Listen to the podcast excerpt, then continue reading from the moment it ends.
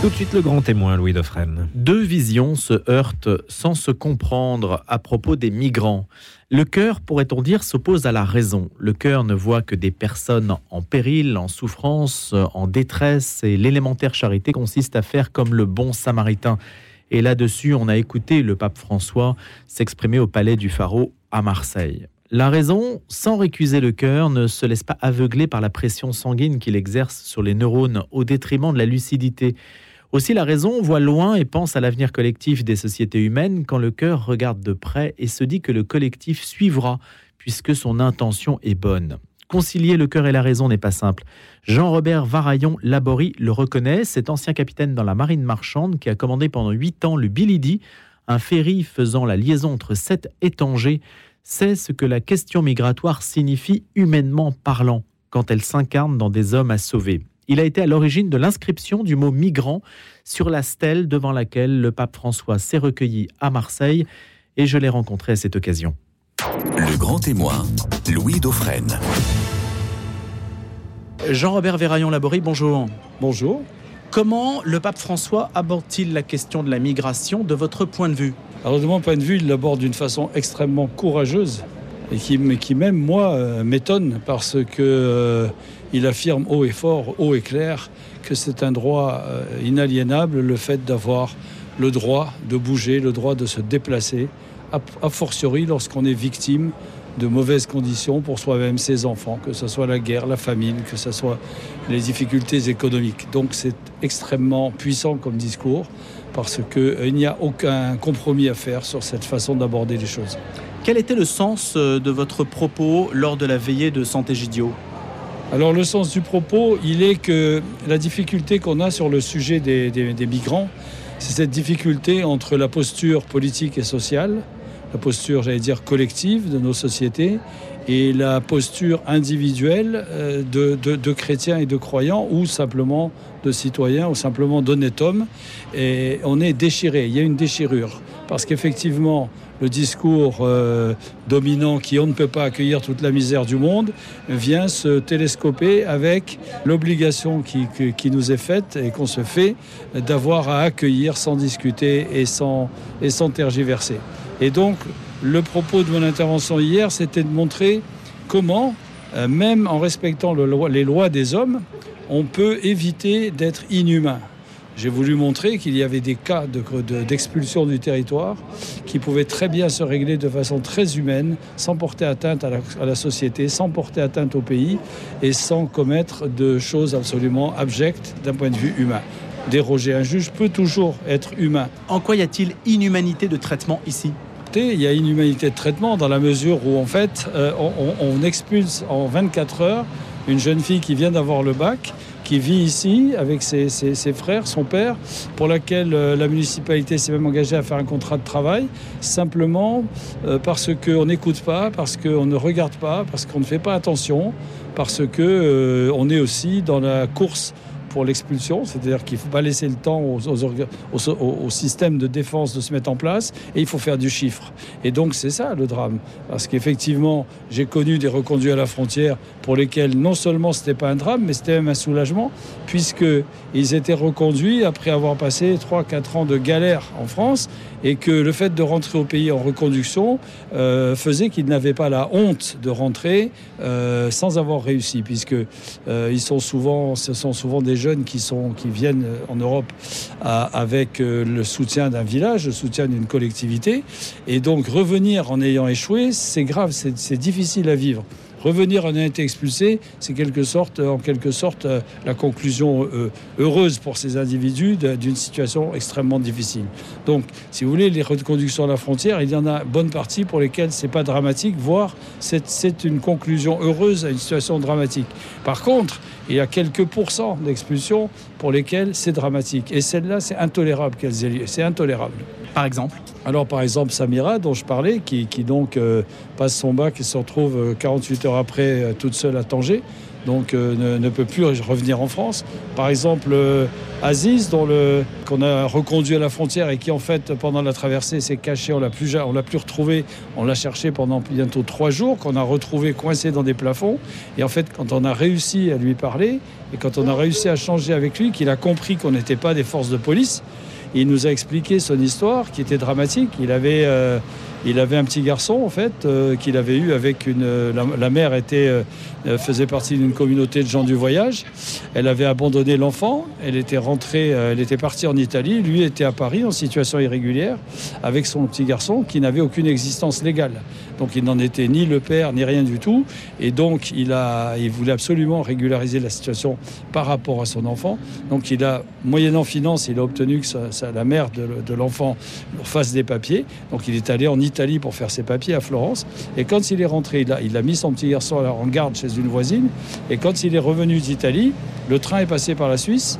Donc il est sorti de Schengen et au moment de re-rentrer dans Schengen, la police l'a arrêté comme sans papier et l'a en- immédiatement transféré au centre de rétention de, de Sète. Et le lendemain, il était mis sur le bateau.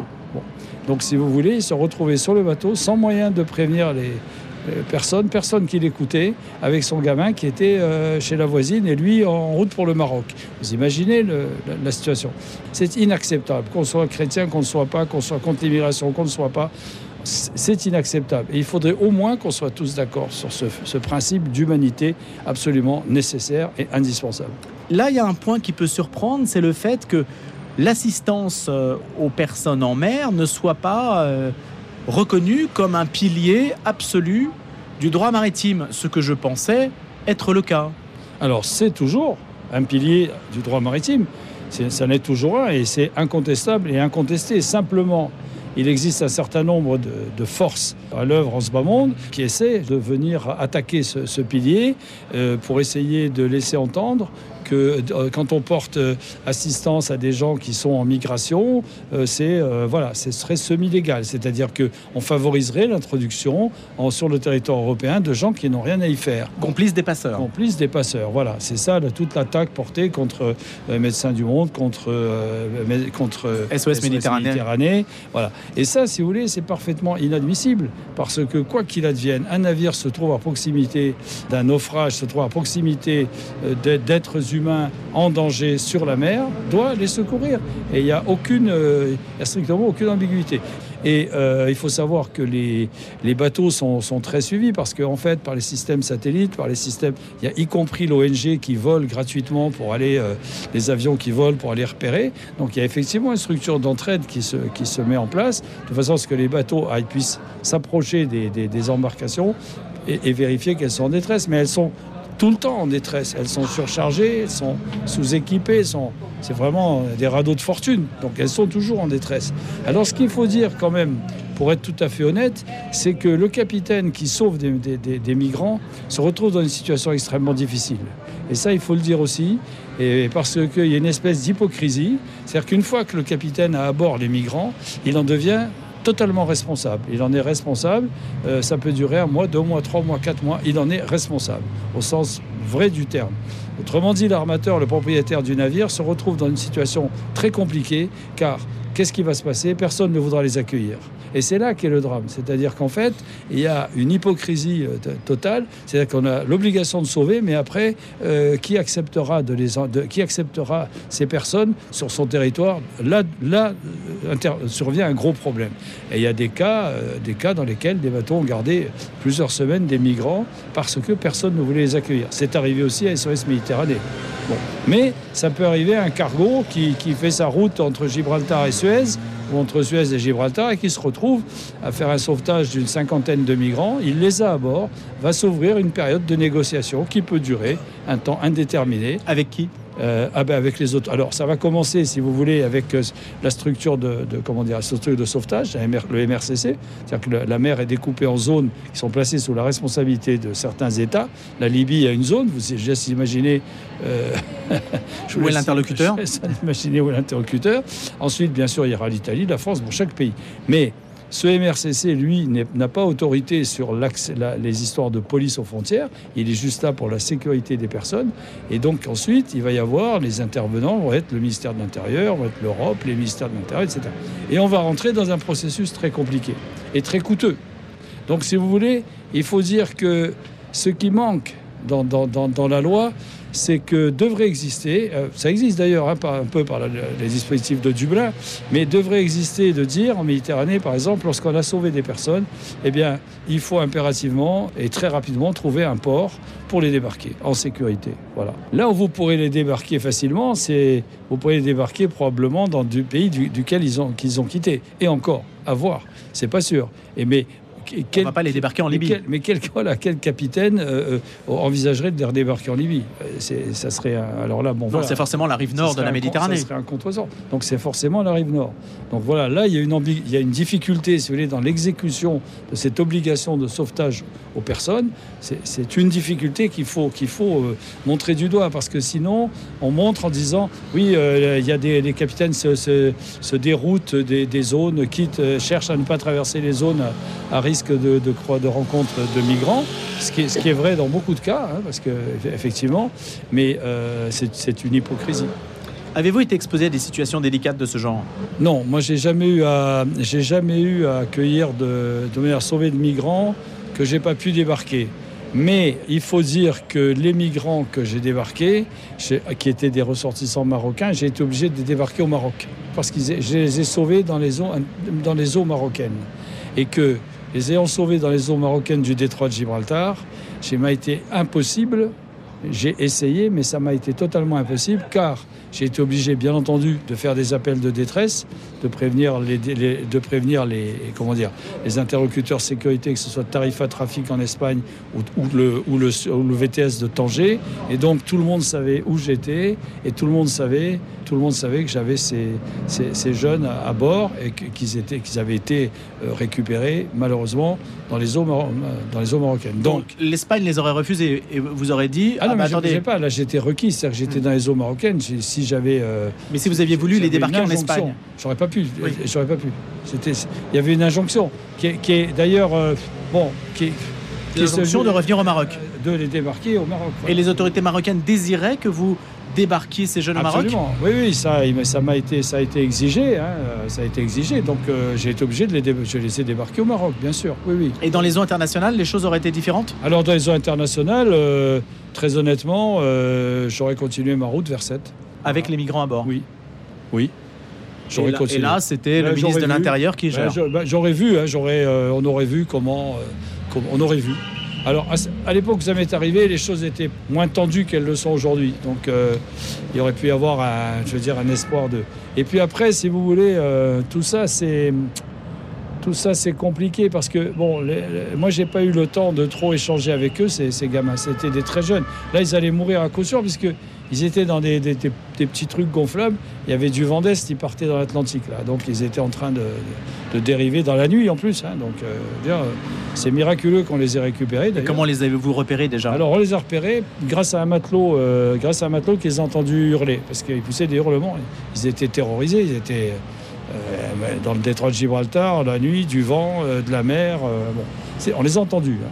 On les a entendus, on a réussi à les trouver à l'œil, hein, parce qu'au radar et tout ça, on voit rien. Et donc euh, voilà, on les a récupérés. Alors si j'avais eu le temps d'échanger avec eux, j'aurais pu mesurer quelle était leur motivation, pourquoi, comment, euh, d'où ils venaient, où ils allaient, etc. Là, ça n'a pas été le cas. Par contre, euh, j'ai eu à voir des passagers clandestins un nombre de fois important. Euh, gens qui, qui embarquaient par la mer, qui sautaient à bord. Enfin, ça, ça a été très, très fréquent, en fait. hein. Voilà. Comment euh, analysez-vous le ressenti de certaines populations européennes pour qui la question migratoire suscite euh, beaucoup de peur et se dit ça sera un flot sans fin qui se déversera en Europe et on est là impuissant, non seulement impuissant mais on est culpabilisé si on ne les accueille pas? Alors, moi, je reprendrai les paroles du pape qui dit N'ayez pas peur. N'ayez pas peur. Parce que, si vous voulez, pour moi, à contrario, on pourrait même, d'une certaine façon, se féliciter de cette petite immigration qui représente quand même, euh, par rapport à la population européenne, une, petite goutte d'eau dans dans- l'océan. C'est- très peu. En fait très peu. Et ce devrait être le moyen pour nous, Européens, un, d'accorder nos violons, d'essayer d'accorder nos violons, et deux, de se préparer aux migrations futures qui ne manqueront pas d'intervenir. Euh, il faut être complètement inconscient pour penser euh, le contraire. Donc forcément, forcément, des migrations climatiques, politiques, économiques, euh, la guerre, on le voit à nos portes. Donc si au contraire, on devrait se saisir de cette, de cette alerte en fait qui est, qui est là pour travailler sur comment on va faire. On devrait aussi considérer les migrants qui rentrent chez nous à condition de les accueillir correctement, deviendront des citoyens absolument magnifiques.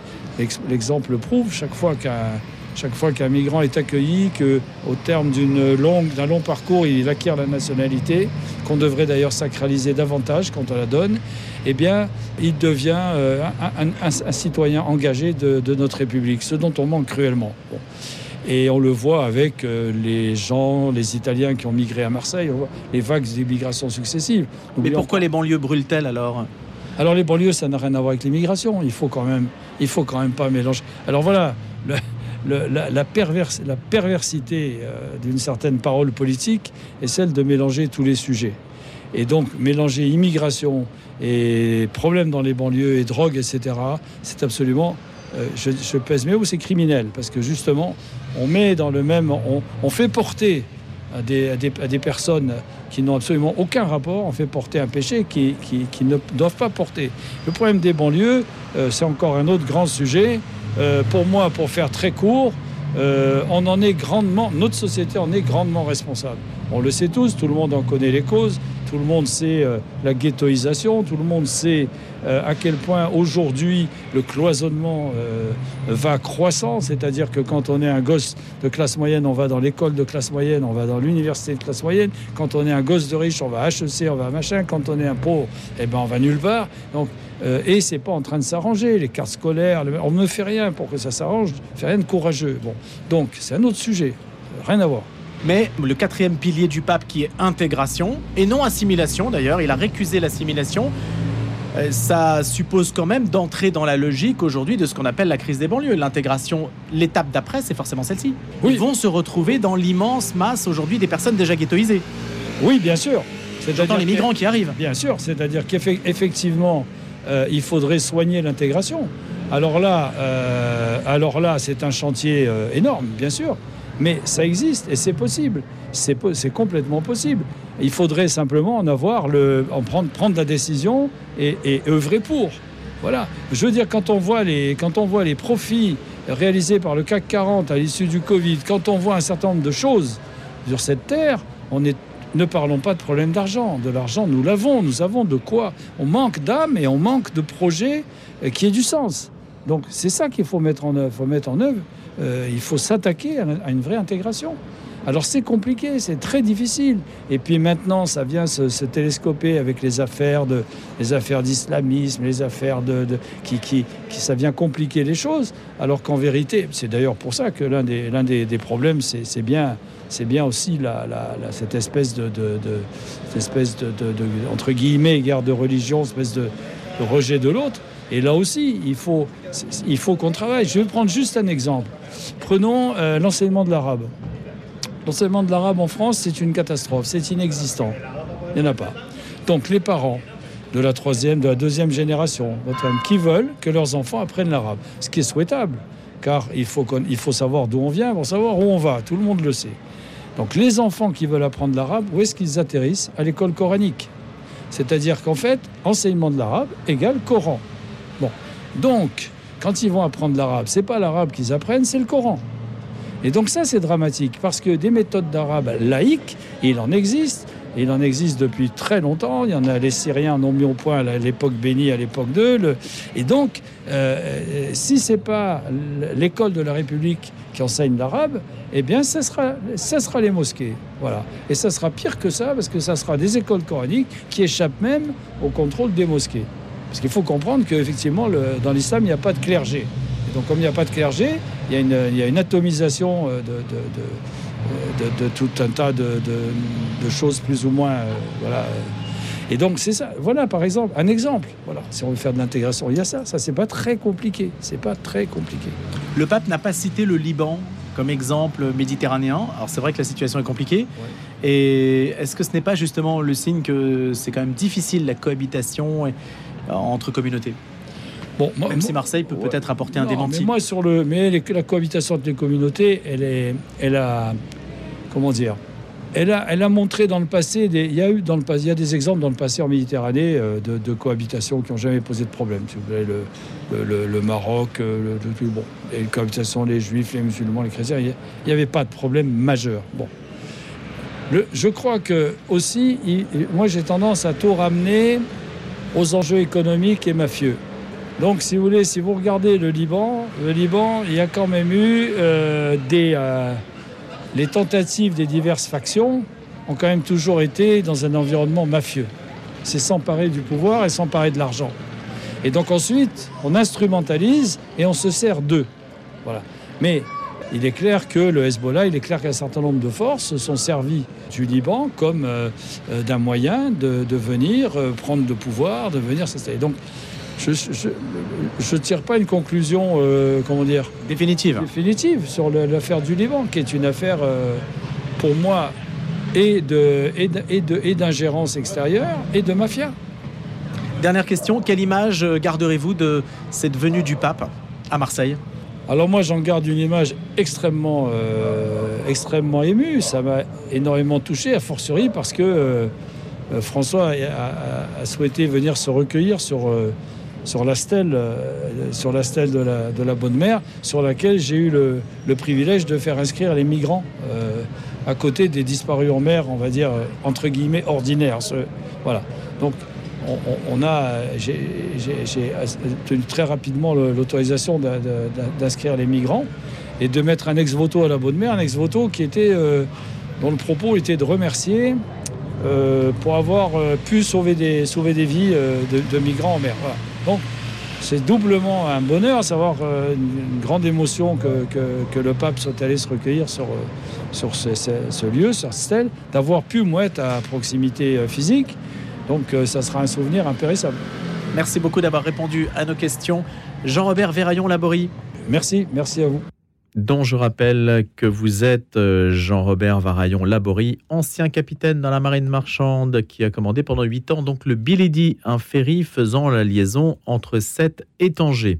Et vous étiez donc à Marseille pour cette journée mondiale du migrant et du réfugié. Ça, c'était hier dimanche, qui coïncidait aussi avec la visite du pape à Marseille samedi, le discours au palais du Pharaon et puis bien sûr la cérémonie qui a eu lieu vendredi soir. Ça, c'était la stèle euh, dédiée aux disparus en mer, donc les marins et les migrants disparus en mer, ainsi que vous l'avez rappelé, vous avez contribué donc à l'ajout de cette mention des migrants sur la stèle qui se trouve en contrebas de la basilique Notre-Dame de la Garde. On va continuer à faire le bilan de la visite du pape à Marseille avec deux autres interlocuteurs qui vont se succéder dans la prochaine demi-heure d'information.